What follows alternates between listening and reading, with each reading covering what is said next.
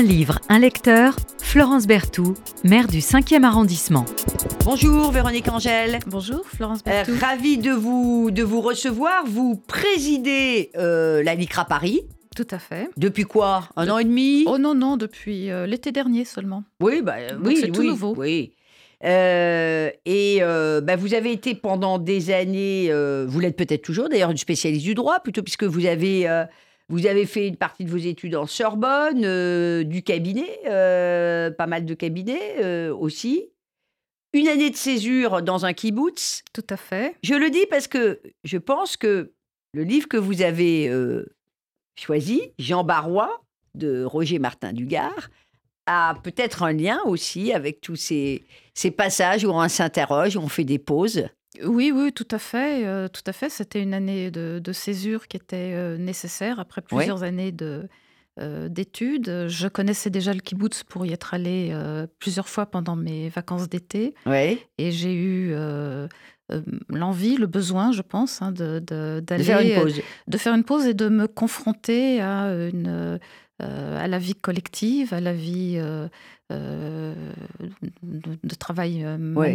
Peut-être une agricole, réalité, euh, une moins- réalité euh, que, que je n'avais pas dans ma vie d'étudiante. Dans, Euh, dans votre vie, euh, dans votre vie euh, d'étudiante. Et, et là, vous présidez, euh, vous présidez la, euh, la LICRA. La LICRA Paris, donc la section parisienne Oui. de, de la LICRA, qui est une, une association euh, euh, nationale hein, qui couvre sûr, tout le qu'on connaît. territoire, euh, tout le territoire, la, la Ligue internationale contre le racisme et, et l'antisémitisme, qui est une, une euh, bientôt une vieille dame, hein, puisque Oui. la, la LICRA existe depuis 1927 et euh, a toujours euh, combattu avec constance, avec rigueur, euh, toutes les formes de racisme et, euh, Et de xénophobie, parce et que- de xénophobie, bien sûr. Euh, on a tendance parfois à assimiler euh, la LICRA à la lutte contre l'antisémitisme. Oui, mais pas que la LICRA, c'est que. la lutte contre toutes les formes de racisme, de xénophobie et bien sûr la lutte contre l'an- l'antisémitisme, cette hydre qui ressurgit, qui finalement n'a jamais, n'a jamais disparu. Euh, et dès qu'il y a euh, évidemment euh, euh, une euh, péripétie euh, des, des- des- des crises, euh, eh bien, euh, elle, euh, elle, elle, elle ressort. Alors, vous êtes venu nous parler du livre qui n'est pas le plus connu, euh, d'un immense écrivain, euh, Roger Ma- Martin Dugard, euh, prix Nobel de littérature, mais pas pour Jean Barrois, Pour mais, les Thibauts, mais bien sûr pour les Thibauts, pour la saga des, des, Voilà. des Thibauts. grande fresque. Il faut dire que Roger Martin Dugard, depuis toujours, euh, voulait écrire une grande fresque. Euh, c'est un, c'est un, c'était un, un grand amoureux euh, de, de- de littérature, mais aussi et surtout des, des grandes fresques. Euh, il, euh, il euh, écrit euh, Jean Barrois euh, à quelle époque On est en 1913, on est juste oui, avant. il l'écrit entre 1910 et il le termine en, En 1913. 1913, donc juste avant le grand cataclysme hein, de la Première Guerre ouais. mondiale, donc qui ne, qui ne touche pas ces, ces, ces personnages de, de, Voilà. du roman. qui ne touche pas les personnages du roman. Ça sera évidemment un des thèmes euh, majeurs euh, que cette grande guerre euh, des, des et ce roman, on va y revenir, aurait dû avoir un autre, un autre titre.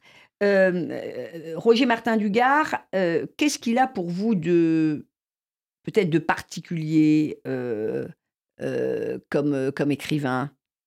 Alors, comme, comme écrivain, euh, il, il, euh, il a, il a une, une écriture très, euh, très diverse, hein, puisque entre, euh, entre la saga des, des, euh, et une œuvre comme Jean Barrois, Ça, le style est totalement, totalement différent. Je- Jean Barrois est, est écrit dans un style euh, unique, euh, unique pour euh, Roger Martin Dugard, qui ne Ouais. l'a pas réutilisé pour d'autres euh, romans. Et vous avez raison de le euh, rappeler, ça, chère, euh, chère euh, Véronique Angèle, parce que euh, ce, ce roman est un peu ignoré par la critique, il faut le dire, notamment euh, aujourd'hui, alors que le style d'écriture était, était, assez, euh, était tout à fait novateur. Tout à pour, fait pour l'époque aussi, hein, pas tout que à dans fait, euh, tout euh, à fait novateur euh, à l'époque et je dirais euh, très actuel finalement Bien parce sûr. que Jean Barrois est écrit comme un scénario, un Mm. scénario de, de film tel qu'on pourrait les, les- les connaître au- aujourd'hui. Euh, c'est un peu déroutant quand on ouvre les, les premières pages et quand on se plonge dans le, dans le roman, mais je trouve que c'est euh, c'est écrit avec une, euh, un talent d'abord d'écrivain euh, et de, de romancier qui est, euh, qui est euh, évident, euh, mais aussi avec une, une précision, une, une concision euh, qui, Mm. euh, euh, c'est quasiment de la dentelle, Ouais. et, et quand on le lit, c'est finalement très fluide. Ouais, et c'est alors il y a une grande finesse euh, d'analyse psychologique, euh, beaucoup beaucoup d'observations. On va on va y, y revenir. C'est vraiment euh, le début, Jean Barrois, de la reconnaissance euh, de Roger Martin Dugard comme un écrivain à part entière.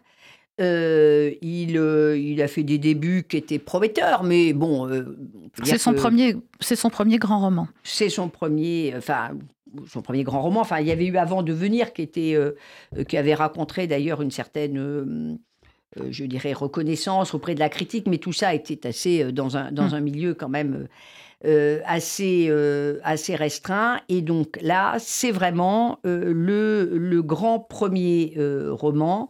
euh, de Roger euh, Martin Dugard, euh, avant qu'il ne démarre, euh, quoi, une dizaine d'années plus tard, euh, l'écriture, euh, en tout cas la parution de sa grande fresque romanesque des Thibauts qui va, ça va durer pendant 24 ans l'affaire, euh, et qui va être salué comme l'un des, grands chefs-d'œuvre de la, de la littérature.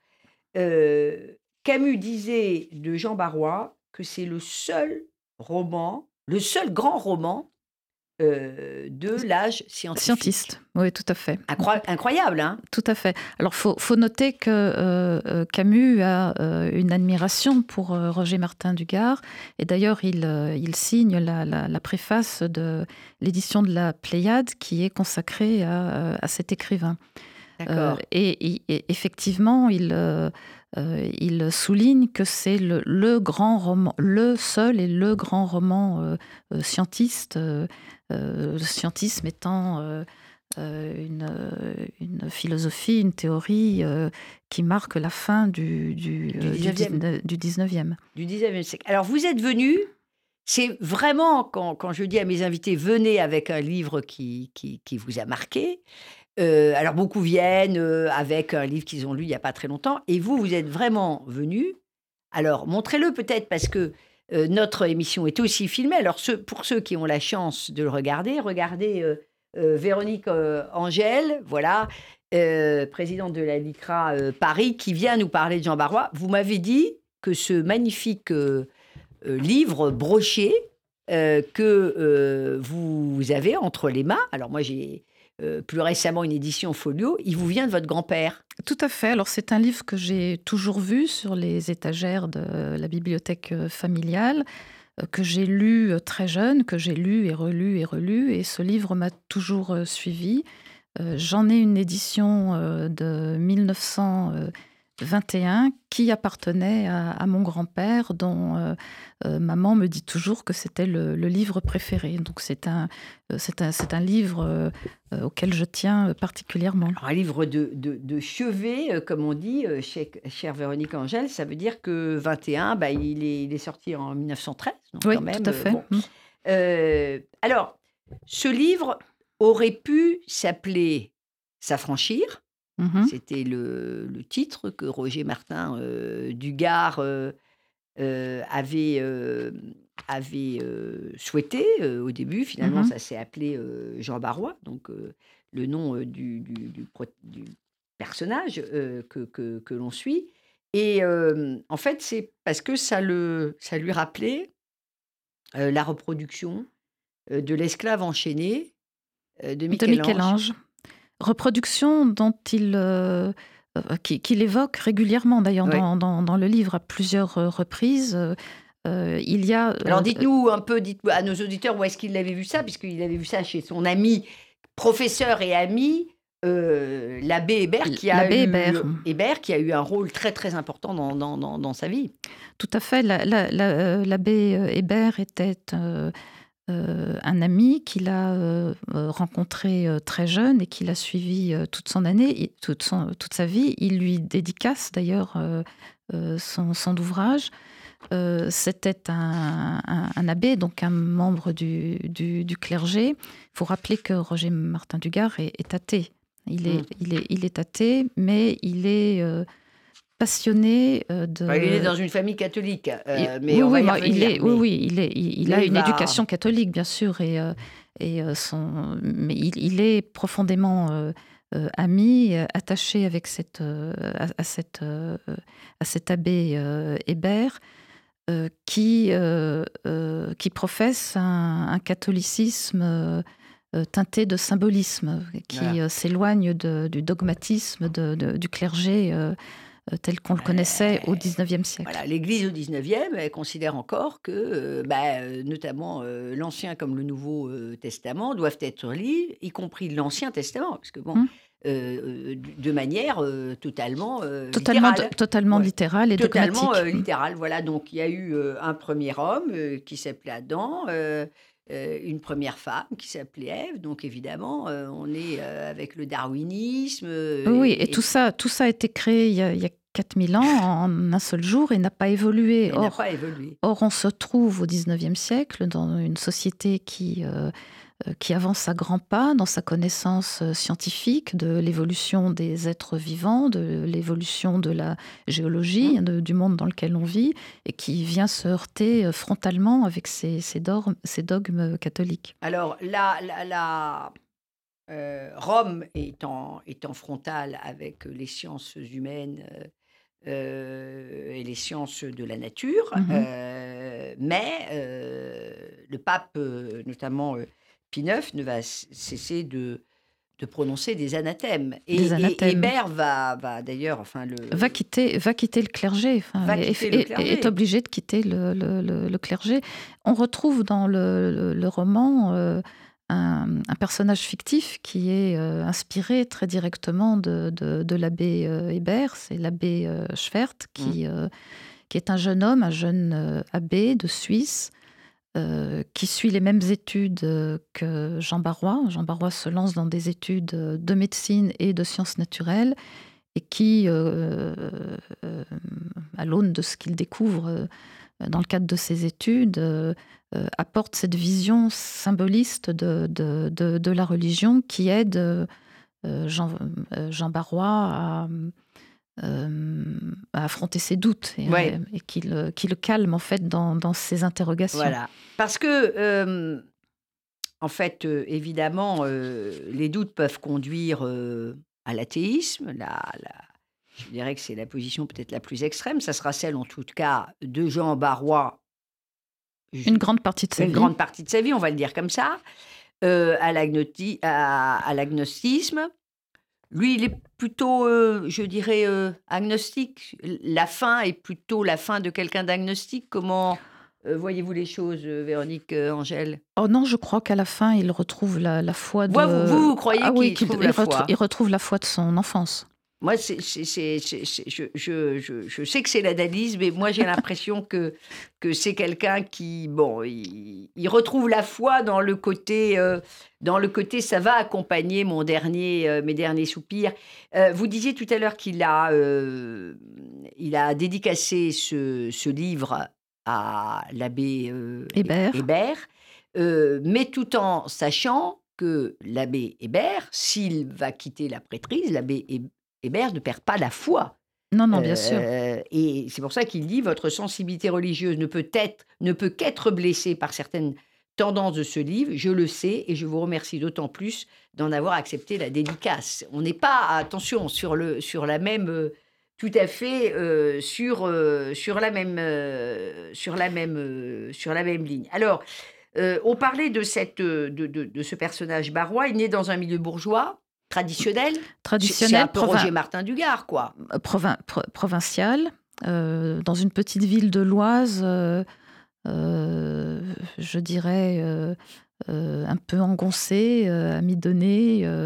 il est orphelin de, mère et son père, qui est médecin, ne, vit pas avec lui. Il est à Paris où il exerce sa, profession. Donc, il est élevé par sa grand-mère, qui mmh.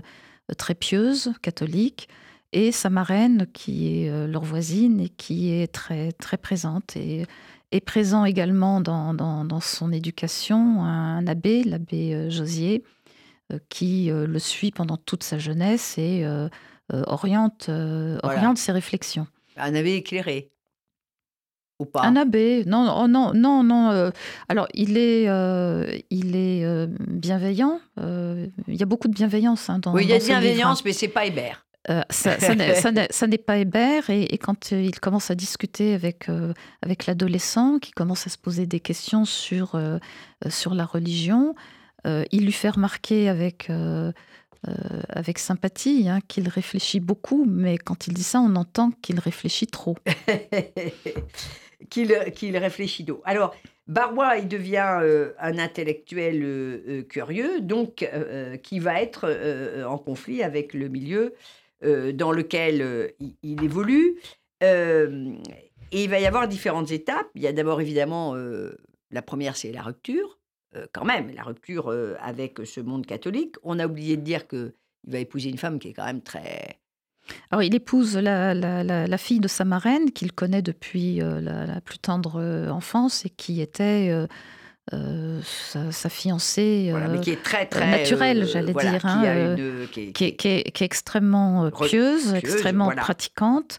Euh, et quand il l'épouse, il a euh, déjà franchi un pas euh, supplémentaire, c'est-à-dire que quand on le quitte au, chapitre précédent, il est étudiant et il est dans le doute et il trouve le répit dans l'approche symboliste. Quand on le retrouve marié, il est libre penseur. Il est libre penseur. Il est libre penseur et la cohabitation euh, et, devient impossible. Et, donc il va aller s'installer euh, à Paris. Alors lisez, si vous n'avez pas lu euh, Jean Barrois, il va créer une, revue. Il y, a, y, a, évidemment l'affaire Dreyfus. Donc lisez cette affaire Dreyfus parce que c'est là où on voit aussi le, le, le, passé de, de chartiste de de Roger Martin Dugard. Hein. On le voit, notamment sur l'affaire Dreyfus, parce qu'il a accumulé pendant des mois euh, de la documentation. Enfin, tout ça est, évidemment euh, extrêmement euh, étayé. Donc, oui, il va prendre parti avec sa revue Le Semeur pour, pour le capitaine Dreyfus face à l'État et à l'armée. Donc, il faut que vous regardiez tout ça, parce que après, il y a quand même la désillusion, chère Véronique, la désillusion quand les libres penseurs arrivent au pouvoir. Parce qu'il y a une espèce de récupération. Voilà, Zola qui rentre au Panthéon, c'est aussi un peu ça. Enfin, ça, on le, on le voit très, très clairement dans le livre. On le voit très clairement, c'est-à-dire qu'en fait, Jean Barrois, il ne faut pas l'oublier, c'est un homme, c'est un homme de foi. Donc, dans, dans son enfance, dans son adolescence, la, foi est clairement catholique, c'est celle dans laquelle il a été élevé. quand il va à Paris et qu'il est libre penseur, il il agit encore comme un homme de foi. Il, a, il a des convictions, il les, il les défend, il est... Euh, à un moment donné, il rencontre un personnage qui est assez important euh, dans, dans, cette histoire qui est euh, Luce et qui est sans doute le, un peu l'alter ego hein, de Roger Martin Dugard. Et Luce, qui partage les mêmes idées que lui, lui dit quand même Mais vous êtes sectaire. Jean, Jean Barrois est, est enflammé et la période, j'allais dire, où il est le plus heureux, où il est épanoui, c'est la période de l'affaire Dreyfus. Mmh. Bah, bien sûr. Or, l'affaire Dreyfus se termine un peu en queue de poisson. Bien sûr. On, l'oublie, mais bien sûr. Alors lisez, lisez, parce qu'on va pas tout dire. Il faut, il faut absolument que vous alliez, que vous lisiez. on va laisser quand même un peu voilà, de suspense. Lisez, parce que Évidemment, c'est pas c'est pas euh, pas un roman euh, avec une progression. On est on pourrait le qualifier de roman euh, un peu intello, mais en fait ça se lit très très très très facilement et ce positionnement de Jean Barrois entre les catholiques intransigeants, les athées qui dit même l'hypothèse d'un dieu, c'est très très intéressant. on est toujours, chère Véronique Angèle, dans, ce livre quand même, entre eux, et c'est toute la force du roman de, Roger Martin Dugard, qui nous fait sentir les tensions inévitables, et c'est peut-être ça finalement la sagesse, entre la foi, la raison, la tradition et le progrès. C'est finalement un sujet universel, intemporel? C'est un sujet universel et je crois que le, fil conducteur du, livre, c'est le doute et c'est la, façon dont le doute nous permet d'avancer. le doute pour, pour Luce, par exemple, est quelque chose de, positif qui permet de qui permet d'avancer, qui permet d'avancer pas à pas et d'avancer dans la la sérénité, et on le voit euh, au moment de sa mort, euh, le doute pour Jean Barrois, toute sa vie, euh, toute sa vie a été mue par, par le, le doute, et c'est un, c'est un mm. doute douloureux. C'est un, doute, douloureux parce que le doute est une forme d'insatisfaction quand même. Hein. C'est de désillusion, de, de déception. vous, vous, nous lisez un petit un petit passage parce que, alors on a dit, euh, il y, a, y, a, y, a, à l'époque, euh, voilà, la rupture avec le monde catholique, il y a la raison, il y a le doute. Enfin, le doute, c'est plutôt quand même, euh, je, dirais que quand c'est la raison, on est un petit peu moins dans le doute. Le doute, voilà. Et puis il y a cet accident de calèche, et l'accident de calèche, il retrouve quelque chose qui ressemble à la foi. Bon, vous me dites c'est la foi, moi, je suis un tout petit peu plus dubitative. En tout cas, euh, comme il le dit lui-même, le besoin de croire en quelque chose, c'est ce besoin est en nous comme le besoin de respirer. Bon, mais alors est-ce qu'il ne va pas se renier là? Alors, c'est toute la question, puisque quand il a cet, cet accident, il est encore dans, la force de l'âge. Euh, pourtant, il croit ses derniers instants euh, arriver et les paroles qui montent à ses lèvres bah, sont une prière. C'est une prière. Alors, une prière. il va quand même il y a ce fameux testament. Bon, Donc il, va, il va écrire, il va écrire un, testament pour euh, anticiper l'éventuelle faiblesse qui pourrait qui va le euh, reconduire qui pourrait le reconduire à croire, euh, au moment de la vieillesse de la le, maladie. le testament. On arrive sur la fin de cette émission. Juste le testament parce que je trouve que la lecture de ce testament, elle, elle, rend quand même bien compte de ce qu'est ce formidable livre Jean Barrois. Ceci est mon testament. Ce que j'écris aujourd'hui, ayant dépassé la quarantaine, en pleine force et en plein équilibre intellectuel, doit de toute évidence prévaloir contre ce que je pourrais penser ou écrire à la fin de mon existence lorsque je serai physiquement et moralement diminué par l'âge ou par la maladie. Je ne connais rien de plus poignant que l'attitude d'un vieillard dont la vie tout entière a été employée au service d'une idée et qui, dans l'affaiblissement final, blasphème ce qui a été sa raison de vivre et renie lamentablement son passé. En songeant que l'effort de ma vie pourrait aboutir à une pareille trahison, en, songeant aux partis que ceux que j'ai si ardemment combattus, dont j'ai si ardemment combattu les mensonges et les empiètements ne manqueraient pas de tirer d'une si lugubre victoire, tout mon être se révolte, et je proteste d'avance avec l'énergie farouche de l'homme que je suis, de l'homme vivant que j'aurais été, contre les dénégations sans fondement, peut-être même contre la prière agonisante du déchet humain que je vais devenir. Hmm. J'ai mérité de, de, mourir debout, comme j'ai vécu, sans capituler, sans quêter de vaines espérances, sans craindre le retour aux lentes évolutions de la germination éternelle. Et voilà. Alors, euh, ce, ce, ce, ce, testament est quand même, euh, est quand même incroyable. Euh, on arrive euh, à la, conclusion de cette, euh, émission, qui ne peut pas avoir de conclusion, évidemment, surtout pas quand on évoque Jean Barrois de, Roger Martin Dugard.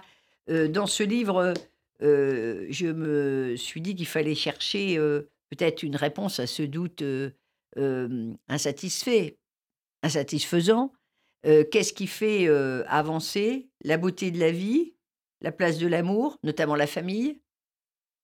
Alors, la, place de l'amour et, euh, de la famille euh, dans le roman est très euh, fluctuante, hein, puisqu'il vit pratiquement toute sa vie d'homme loin, loin de sa famille et il y retourne, il y retourne dans la vieillesse et dans la maladie. Mais sur, sur un processus de vie, qu'est-ce qui fait que finalement, euh, on, arrive, parce que le doute peut conduire euh, à la dépression, peut conduire au suicide, en disant bah, finalement, il n'y a pas de réponse. Euh, et qu'est-ce qui donne envie d'espérer? Je pense que la, réponse dans le, roman est, donnée par euh, l'attitude de, Luce, qui, qui lui, euh, encore une fois, euh, avance grâce, grâce au doute.